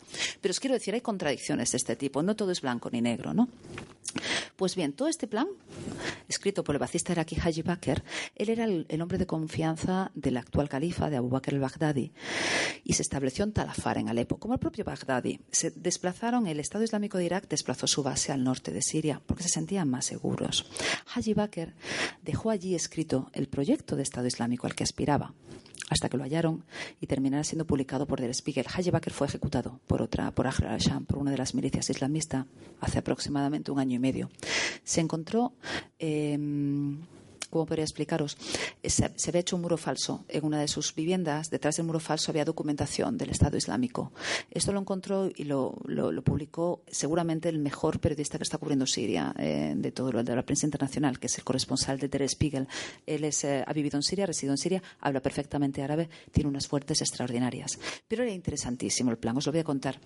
El plan maestro implicaba instalar en cada ciudad donde llegaba el ISIS, en cada pueblo, en cada aldea, una sola oficina camuflada como un centro misionero islámico. Allí se organizaban conferencias, cursos religiosos y se reclutaba a los asistentes más aptos.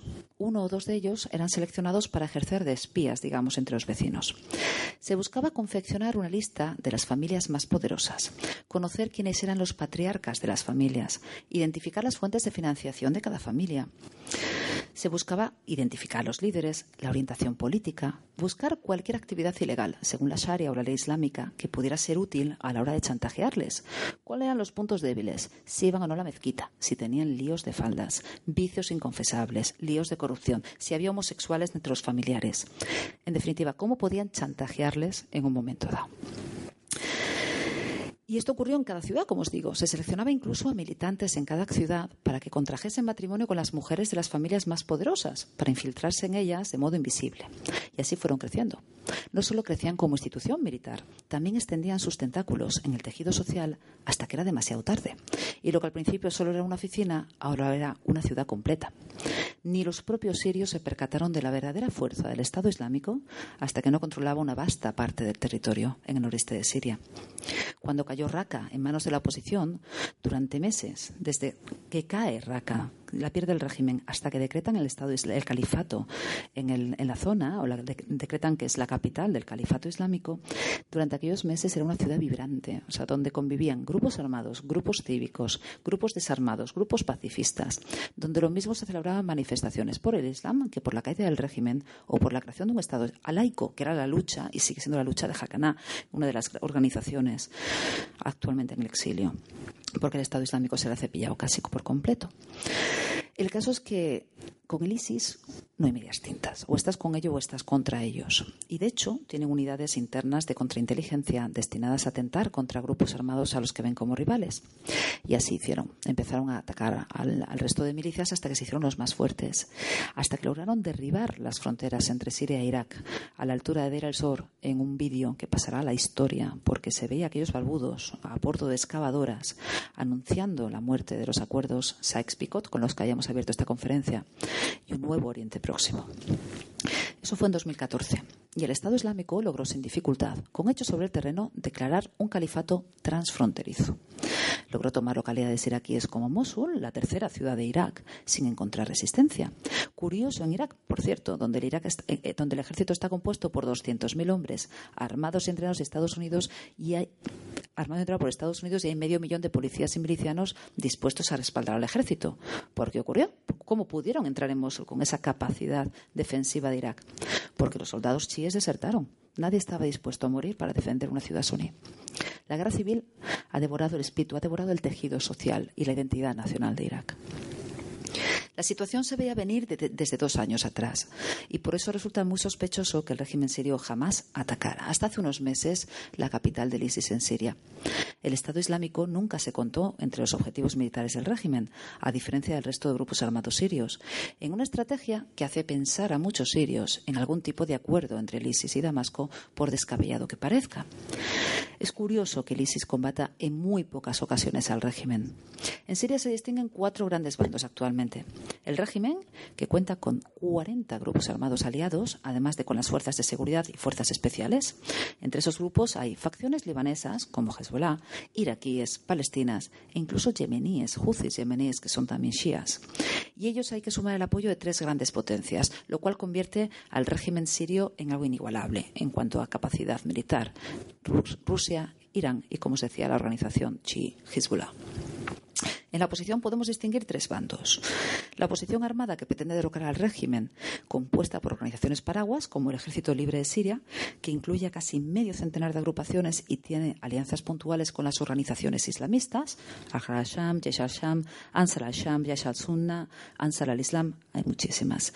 Todas estas cuentan con el apoyo teórico de Estados Unidos y con Turquía, aunque parece que primero aprovecha sus intervenciones aéreas para atacar más al frente al Nusra y a los grupos islamistas que para apoyar a, la, resistencia contra Bashar, a la resistencia del ejército libre sirio o para atacar al ISIS.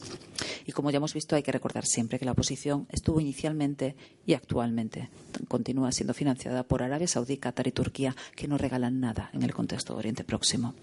Otro de los grandes bloques es la Federación del Norte de Siria y de aliados, que son la, em, la, coalición kurda, perdón, que está funcionando como una administración autónoma en los enclaves kurdos del norte y el Estado Islámico de Irak y Levante, que es el tercer agente en discordia, que no se alía, no se alía a nadie, no trabaja en coalición con nadie, trabaja un poco contra todos y, mm, digamos que eh, concentra sus ataques en otras facciones islamistas que le pueden hacer la competencia. No le importa tanto el régimen ni incluso el Ejército Libre de Siria. Por supuesto, los considera impíos, impuros, apóstatas y todo lo demás, pero fundamentalmente busca no tener competencia entre los grupos islamistas, quedarse como el único, ¿no?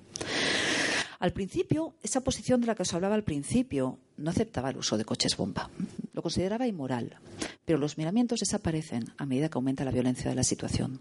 Si el régimen emplea barriles explosivos para matar a civiles, la oposición piensa, ¿y yo por qué no voy a usar coches explosivos para matar a sus civiles? Así que ahora la oposición, por desgracia, ve con buenos ojos los métodos más violentos y aquellos que no lo hacen prefieren volver la vista y no juzgarlo. Creo que es por la destrucción moral que se padece en tiempos de guerra y que les lleva a justificar el uso de terror como respuesta legítima a los ataques que ellos mismos sufren.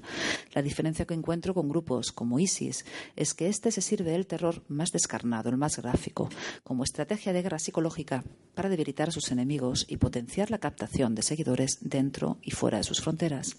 De ahí que haya desarrollado estrategias de propaganda de guerra al modo occidental, con revistas, canales de YouTube, Internet, vídeos bien editados, muy cinematográficos, modernos, Hollywood, del estilo Hollywood, con, música propia, con Line, con Twitter, con Facebook, redes sociales, sabe muy bien cómo captar a la juventud. Y ha exportado esa idea a grupos en toda la región y en todo el norte de África, confirmando esa vocación global e imponiendo un sistema de franquicia al terror muy eficaz. Cualquiera puede declarar fidelidad al ISIS Mauritania, en Somalia, en Nigeria, en Malasia, en Filipinas. Abu Sayyaf lo está haciendo. Solo tiene que conocer a la banda y comulgar con ellos y tener, por supuesto, el nivel de psicopatía criminal que comparten sus adeptos para expandir la influencia del ISIS por todo el mundo. Eso implica que grupos armados, huérfanos de etiqueta o de padrino o de ideología en todo Oriente Próximo, en Asia, incluso en el sureste asiático, hayan asumido los métodos bárbaros del ISIS y que los escenarios de caos como Libia o Yemen, el ISIS se haga fuerte, aunque cada vez menos, controlando grandes porciones de territorio. Libia y Yemen son otros dos escenarios donde la oposición armada se ha radicalizado y fragmentado tanto que parece muy lejano el final de los conflictos que se están viviendo. Parece una lucha religiosa todo esto, ¿verdad? De un lado los chías, de otro lado los suníes. Más allá los kurdos, agrupados en torno a una identidad étnica que no es la religión, dado que son musulmanes suníes, pero que a diferencia de sus espacios se cuidan para no liarse con otros árabes si es posible, no con los árabes si es posible. ¿Pero es la religión el trasfondo de todo esto? Yo he llegado a la conclusión de que la religión es la excusa para matar por el poder. Los suníes iraquíes luchan por recuperar el poder perdido con la caída de Saddam. Los chiíes luchan para no perder el poder recién adquirido en Irak. El régimen wahhabí de Arabia Saudí lucha por añadir otro Estado suní a su particular mapa de Oriente Próximo, donde él es considerado el más poderoso de los Estados suníes. E Irán lucha por no perder a su aliado chií en el poder en Siria, para ampliar un poco más esa zona de influencia chií que ya incluye Irak, Siria, Líbano y que aspira, cuidado, a extenderse a Bahrein, otro país de mayoría shia aunque controlado por una dictadura suní desde hace 200 años. la misma familia, la misma dinastía sigue dándole que te pego. Y bueno, sin que, por cierto, no, que no ocurra nada, es que Occidente le vende armas para reprimirla. Es decir, el jefe me parece la inteligencia era británico. Estamos hablando, tampoco me extraña porque Bahrein alberga en sus aguas a la quinta flota norteamericana, responsable de las fuerzas navales del Golfo, ¿no? Imaginaos si Estados Unidos sabe lo que ocurre en este pequeño archipiélago, donde se reprime, se ataca y se arresta a presos políticos a diario. Pues bien, no hay quejas internacionales. Nuestros socios son nuestros socios. Desde, desde 2011, los bahreiníes se manifiestan a diario para exigir derechos y el régimen les reprime con dureza ante el más absoluto silencio internacional. Arabia Saudí llegó a enviar tropas a Bahrein para apoyar a esta dinastía de la que os hablo, acusando a los insurrectos, como no, de ratas terroristas, una vez más manipulando la palabra para sacar rédito político. En Siria, el régimen y sus aliados luchan por mantener su control absoluto, o Bashar o el caos, o Bashar o quemamos el país, como decían desde el régimen al principio de la revuelta, hasta que lo quemaron. La oposición suní también lucha por el poder, y esa lucha, esa ambición es la que impide que haya un acuerdo y un frente común. Nadie está dispuesto a repartir con los demás ese poder absoluto al que aspira cada uno de forma individual. Arabia Saudí lucha por la victoria de su bando para asentar su poder regional, para demostrar quién es el más fuerte, lo mismo que hace Irán, lo que hace Hezbollah, los socios en los cuales Bashar no sería quien era. No, sería quien es actualmente. Todos quieren garantizar que Siria no pasa a manos suníes, a manos del otro. Y Saudí también lucha con Qatar y con Turquía en términos de influencia.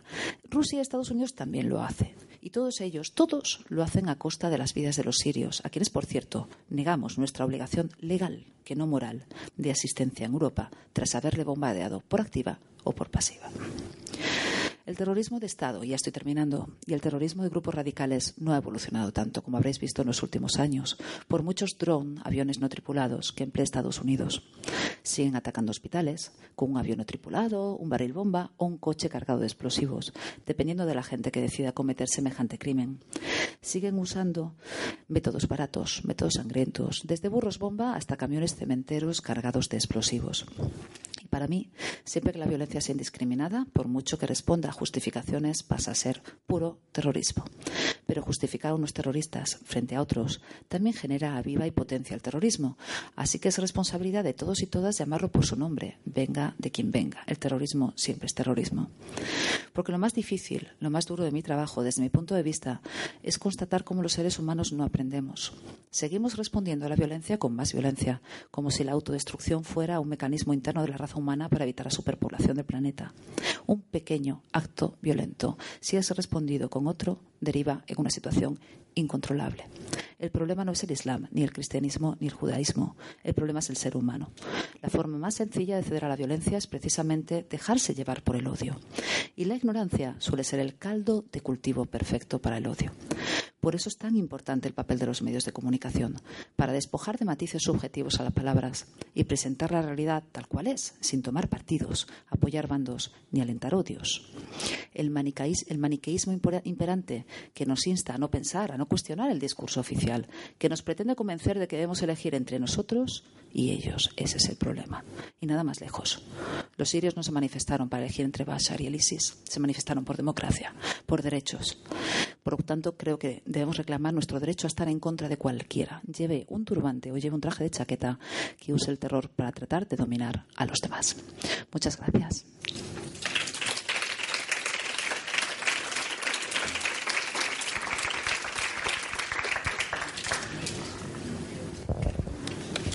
Si tenéis alguna duda, queréis que os comente alguna fotografía. Me imagino que ha sido pesadísimo. Sí. Espera, espera. Muy bien, y muy completo, porque hay que ver a qué velocidad has estado leyendo no sé cuántos horas. Ya. Pero una de las cosas que me sorprenden es saber que el Assad no se ha metido nunca con Israel ni con el ISIS. Eso lo has dicho tú, ¿no? Esa afirmación es tuya, ¿no? Sí. Explícame por qué el Assad no se ha metido nunca con Israel ni con el ISIS. Israel ha debido bombardear del 2011 aquí territorio sirio en una veintena de ocasiones. Nunca había una respuesta de Bashar al-Assad. ¿Cuántos, ¿Cuántos ataques recuerda usted de Siria en territorio israelí? Cero. ¿Cuánta ocupación siria, militar siria en los altos del Golán? Cero. ¿Por qué? Es interesante. A mí eso me. Yo llegué a la conclusión en el año 2011, cuando empiezo a encontrar desertores. Me decían lo que os decía yo antes, ¿no? Yo es que me enrolé para combatir contra Israel. Yo no me enrolé aquí para matar sirios. Y ahí me, empecé a hacer mi trabajo histórico de retroceder en el tiempo y efectivamente no se han registrado acciones contra Israel por parte de Bashar al-Assad nunca, porque sabe que como se atreva a atacar a Israel, Israel le machaca. O sea, Israel no anda con bromas. Hezbollah una vez secuestró a tres soldados y recordamos que derivó aquí en 1.200 muertos. Yo estaba en aquella guerra. Entonces, claro, Bashar al-Assad es muy inteligente. Sabe hasta qué punto va a exponerse. Sabe quiénes son sus enemigos. Entonces, él ha elegido el enemigo. ¿Por qué no ha atacado Raqqa? ¿Por qué no ha atacado a Raqqa hasta hace unos poquitos meses? Cuando yo recuerdo, durante una temporada, 2013-2014, que hubo un movimiento de activistas que le daban las coordenadas a los ministros de Assad. Por favor, este es el cuartel general del ISIS. Estos son los terroristas, bombarden ahí y tal. Y pasaban completamente de la historia.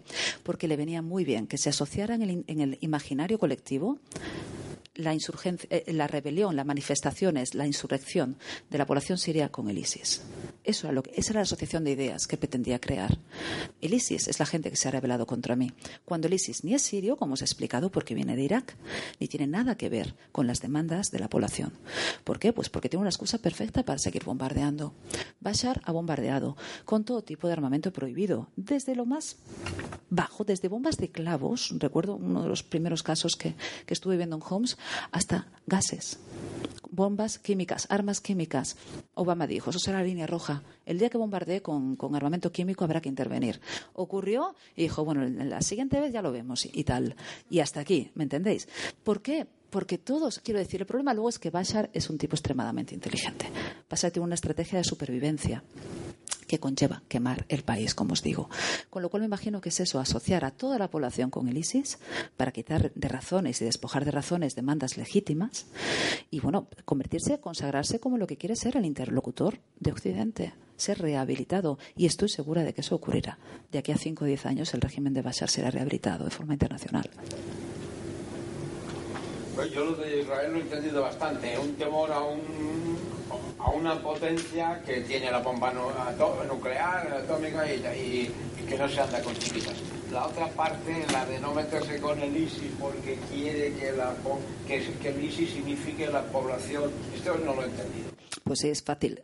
ellos pretenden asociar, quiero decir, identificar a la población insurrecta, a todos los suníes que se han levantado, a todos los alawíes, a todos los cristianos, con un grupúsculo de gente bastante, quiero decir, con unos métodos eh, terroristas bastante agresivos. Es una excusa perfecta para atacar a todos, al ISIS, al Nosra, a Hrasham, a todas las facciones en, cuando, no, cuando no tienen que ver. Quiero decir, el Ejército Libre de Siria no tiene nada que ver con el ISIS, no representa lo que representa el ISIS. Ellos pretenden identificar una cosa con la otra. Mm, no sé qué más.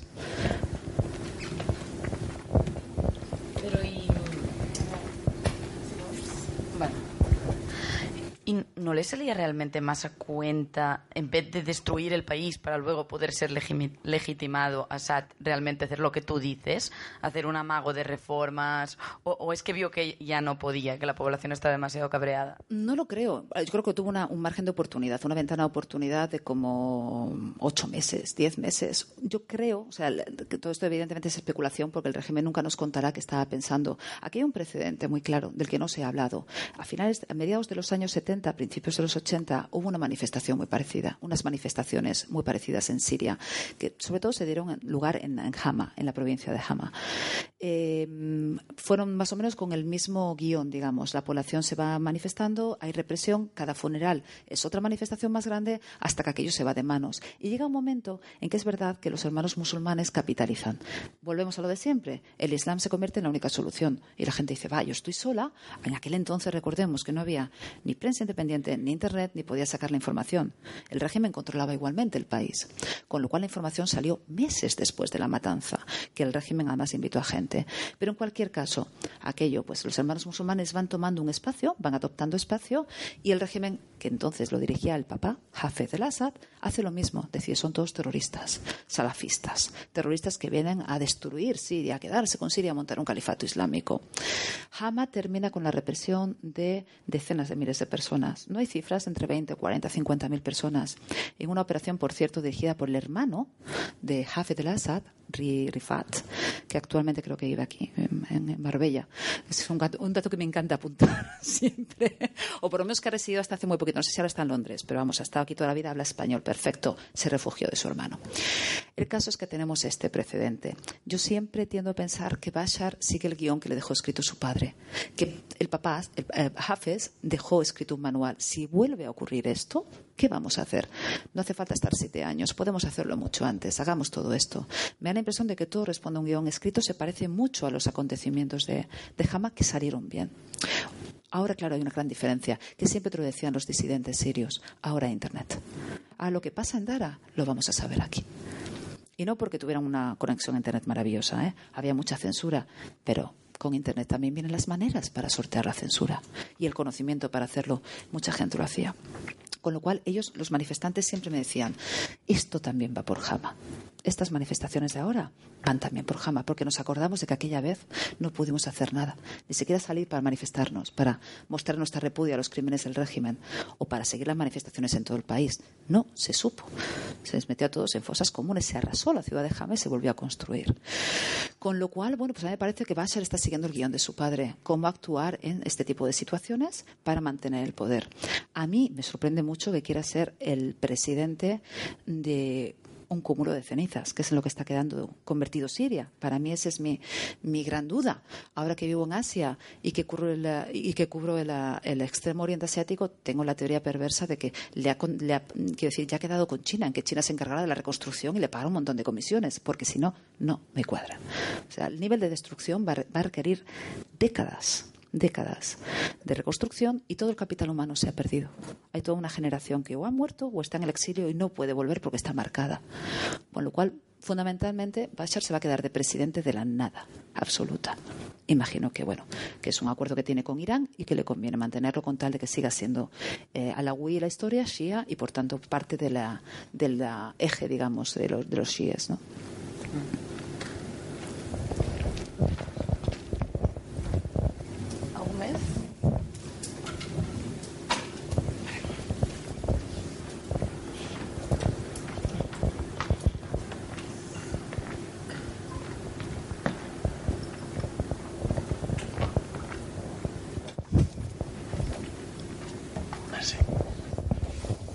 Crees que puede quedar un Irán post-Estado Islámico con las milicias chiitas, controlando las, los espacios sunís, el 30% de la población suní? En Irak, perdón, sí. El otro día había un muy buen análisis en prensa internacional sobre cómo es imposible llegar a un acuerdo, llegar a una pacificación con los suníes si no contamos con los suníes. O sea, mandar a las tropas chiíes es garantía de que se va a eternizar el conflicto. Yo creo que se terminará haciendo lo mismo que se hizo, lo cual lo, que no entiendo muy bien es quién va a promover esto. Lo mismo que se hizo en el 2009, promover una, insurrección, digamos, tribal suní, que sean los suníes los que tomen las armas en contra de sus enemigos suníes del Estado Islámico. Pero de todas maneras, el Estado Islámico es mucho más marginal de lo que creemos sobre el terreno. No cuenta con tantos hombres. Eh, no cuenta con tantos, cuenta con bastantes fondos como para mantener un Estado y luego cuenta con la capacidad de administración de un Estado para meterse en las vidas de la gente, ¿no? Poder cortar Internet, poder controlar la distribución de alimentos, la distribución de ayuda humanitaria, controlar, la luz o el agua. Todo esto lo sabe hacer muy bien. Pero a términos de, en términos de personal no son tantos y son mucho más cobardes de lo que parece. Cada vez que hay una ofensiva sobre un feudo de, de ISIS, por lo general una retirada, hay un repliegue. Luego puede haber un despliegue ocasional en diferentes en puntos de acceso, pero la primera opción siempre es replegarse. No se sienten tan seguros. Y hombre, quiero decir, lo entiendo, es que tampoco tienen armamento pesado. O sea, aquí el armamento pesado lo tienen dos partes. El gobierno iraquí, el gobierno, el gobierno de Bashar. Aviones, aviación las tiene solo una parte. Y evidentemente ellos están muy expuestos al fuego de aviación, que es por eso por lo que nunca entenderé por qué no se bombardeó los, no te digo Raqqa, o la provincia de Raqqa, que estaba llena de civiles. Joder, los departamentos civiles, los edificios civiles que utilizaba la ISIS, que es que conocíamos todos cuáles eran, porque eran los edificios vacistas. Era la sede de la administración, la sede de gobierno. Todos fueron convertidos en cárceles en la administración del ISIS. Hubiera sido tan fácil en aquel momento bombardear y aquello no se hizo, con lo cual yo creo que ahora mismo el problema es, por supuesto, un problema de voluntad. Es muy difícil acabar con la ideología y para mí ese es el problema. Una cosa es el movimiento sobre el terreno. Hemos demostrado con Irak, con lo que pasó en Irak, que se pudo acabar con ellos sobre el terreno porque se sublevaron otros suníes por las armas y los echaron, pero la ideología quedó. Y resucitar la ideología en otro entorno susceptible a ser manipulado en un entorno de desesperanza es muy fácil. Mira Yemen o mira Libia.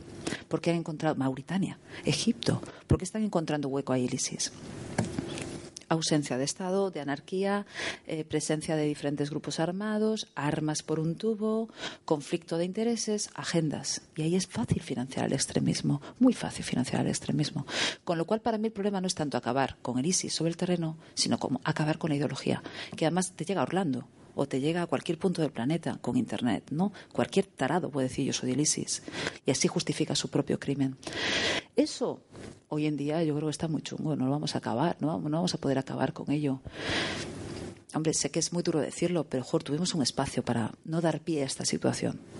Esto ya pasó en Irak, Estados Unidos sabía lo que había pasado en Irak perfectamente, se podía haber evitado llegar a este punto. Y por los intereses que fuera, en los que yo no me meto, parece que a todo el mundo le ha interesado montar un conflicto donde todos los países, como os decía, desde Rusia a Estados Unidos, maten en Siria, no se maten, en, no se maten en Estados Unidos, para que Arabia Saudí no pierda gente en Saudi Arabia. Siempre me acuerdo de una cosa. Yo vivía en el Líbano, ¿no? Por eso iba tanto a Siria y allí Hassan Nasrallah, el líder de Hezbollah, recuerdo un momento dado, ellos combatían desde muy al principio de las filas de Bashar al-Assad, pero no lo reconocían oficialmente. Claro que yo iba al sur mucho, a la zona Shia, a Beca, al Valle de la Beca en el este, y veía los funerales de los combatientes que llegaban de Siria. Y esos eran súper públicos, porque para la población era un orgullo haber muerto en Siria, ayudando a Bashar al-Assad. Con lo cual, pues, pues allá, este este doble, discurso, ¿no? De no combatimos en Siria, pero estamos muy orgullosos de ayudar a nuestro socio regional Bashar al-Assad. Y llegó un momento en que la situación fue increciendo se armó por parte de Saudi y de Qatar a gente dentro del Líbano para que se alzara contra uh, Nasrallah. Y esto ocurrió en Sidón con un jeque que estaba con una cabra, se llama Ahmed Asir, que bueno, al final fue detenido. El caso es que Hassan Nasrallah dio un discurso diciendo, a ver, un momento, libaneses, ¿quieren combatirme? Perfecto, pero vayan a Siria. Nos vemos en Siria. Líbano lo vamos a mantener indemne. Mejor combatamos en Siria. Se ha convertido en el tablero de juego regional. Todo aquel que tiene una lucha y no quiere perder gente en su territorio porque nadie quiere inestabilidad, nadie quiere ser el presidente de un cúmulo de cenizas, ah, no vamos a Siria, que ya está abierto, ya está. Se ha convertido en lo que fue el Líbano entre el año 75 y el año 90 en aquellos años de guerra civil. Con lo cual, ya te digo, sobre el terreno acabará como acaban todos los grupos, como acaban todos los movimientos. Esto es más que un grupo armado, es un movimiento de, de salvación de estos apocalípticos, ¿no? Pues gente que está bastante loca y que, bueno, que van un poco a la confrontación total, al exterminio del otro. Pero mira, la ideología, el odio que están sabiendo transmitir muy bien, el, hecho de que se hayan convertido en un nuevo punk, en la rebeldía más absoluta, ¿no? Si ya no sabes cómo rebelarte a tus padres, te haces del ISIS tú y cortas una cabeza. Eso está pasando en Europa. O sea, eso lo cuentan los, eh, los expertos en antiterrorismo, ¿no? Que muchos de los que llegan a Siria a combatir ni siquiera tienen unos precedentes religiosos o tienen una formación religiosa. Lo que tienen es la necesidad, son jóvenes de ser rebeldes. Y lo más rebelde que encuentran es decapitar a alguien. Que es bueno, esa ideología sí que va a ser muy difícil acabar con ella. has dicho que, que, el ISIS no, no, combate, que cuando ve que le atacan se retira. Eso no es cobardía, ¿eh? les, dado el adjetivo cobardía. Puede no ser cobardía, puede ser una táctica. ¿eh? La, la, retirada forma parte de una, de una táctica militar. Es apartar el grueso de fuerzas para que no te lo aniquilen y luego volver otra vez con las mismas fuerzas a recuperar aquello. No, no, está claro. Sí, es verdad, a lo mejor utilizo el adjetivo de manera incorrecta. Hombre, quiero decir, para mí es, es táctico cuando es ocasional, puntual, cuando siempre es estrategia y sobre todo cuando mantienen el discurso de combatimos hasta la muerte, que es un discurso que te mantiene el tipo de la ISIS siempre. Nosotros combatimos hasta la muerte, me entra la risa cuando les veo retirarse. Como, joder, ¿no combatís hasta la muerte? Es como lo de nosotros nos robamos. Quiero decir, saqueáis casas, estáis robando personas, están secuestrando en Siria mansalva mujeres, niños, ancianos civiles, todo tipo de personas. Eh, la hipocresía de la ISIS es una de las cuestiones que más me sorprenden y me fascinan del ser humano. Pero bueno, que entiendo que son una panda de psicópatas, no puedo esperar más, más que mentirosos profesionales, ¿no? Pero vamos, que ya le digo que a lo mejor he utilizado mal el adjetivo, pero que me parece que en el caso del ISIS no es estratégico. Es una cuestión de que en el fondo les da bastante miedo presentar, morir, quiero decir. Lo de ir al paraíso y tal y cual, luego lo ven con ciertos matices a la hora de, enfrentarse a ello directamente, les da un poco más de pánico de lo que parece. Pues ya que eres periodista, te voy a corregir la palabra táctica y la palabra estrategia. Bien, espero que sea militar, porque imagino que tiene. La palabra estrategia a, tutti play cuando hay cosas que son tácticas. La estrategia son los grandes pensamientos, las grandes ideas, la planificación en general cuando se va al terreno, esa planificación general se quiere realizar en un punto determinado, allí es el combate y el combate se realiza tácticamente. La táctica es la aplicación de la metodología militar para resolver un problema local.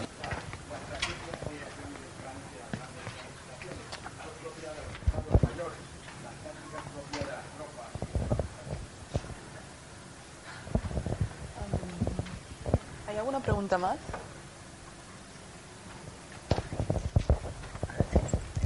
Hola, ¿crees que aprenderemos de nuestros errores y crees en el ser humano?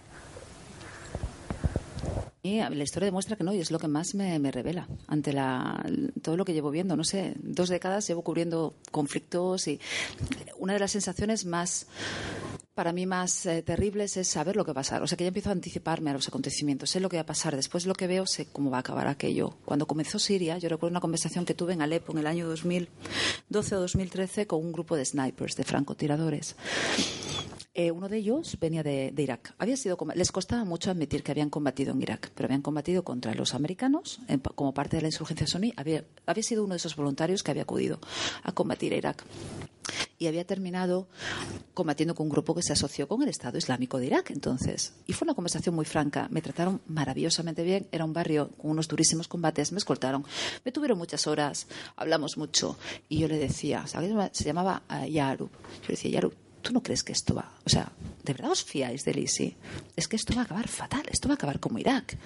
Y aquel tipo decía, no, no, no, esto no puede acabar como Irak, esto va a acabar de otra manera, esto va a acabar antes que Irak, no vamos a tener el número de muertes, nunca combatiremos entre nosotros.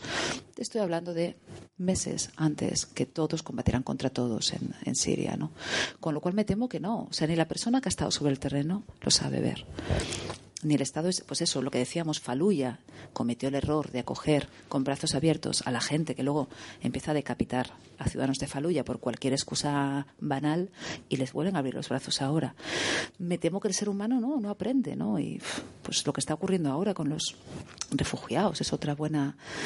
Yo creo que eso, si tuviéramos más conciencia de las consecuencias, sobre todo un sentido de la historia mayor, más conciencia de lo que es, los somos precedentes históricos, entender que Siria ha sido España, que España ha sido Siria, que todos hemos pasado por guerras, que todos hemos pasado por lo mismo, que todos hemos mantenido exilios forzados porque no nos ha quedado otro remedio, por la mera lucha por la supervivencia, no por mejorar el nivel de vida, por sobrevivir.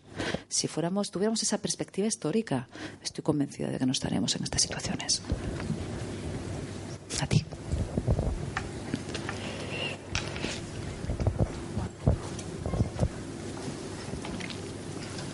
Sí. Igual yo creo que ya estamos en hora, con lo cual, oye, pues os agradezco muchísimo vuestro tiempo, vuestra paciencia y todas estas siglas y palabrejas que os he dado, oye, que las hayáis seguido y espero que haya sido interesante. Muchísimas gracias.